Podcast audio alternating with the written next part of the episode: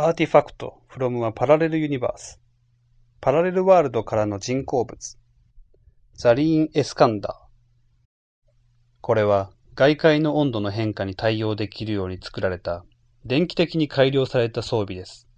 この装備は想像上の世界、アザーアース、もう一つの地球のためにデザインされました。その世界では人間は技術的に進化し、環境を破壊しない自給自足の遊牧民のような生活をしています。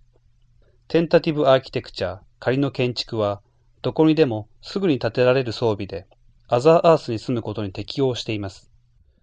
このオンデマンドの建築装備、居住スーツは、通気性によって着る人の体温を調節します。この装備は、サンゴのように呼吸するように動きます。生態工学とユビキタスコンピューティングの可能性を面白く、刺激的に表現しています。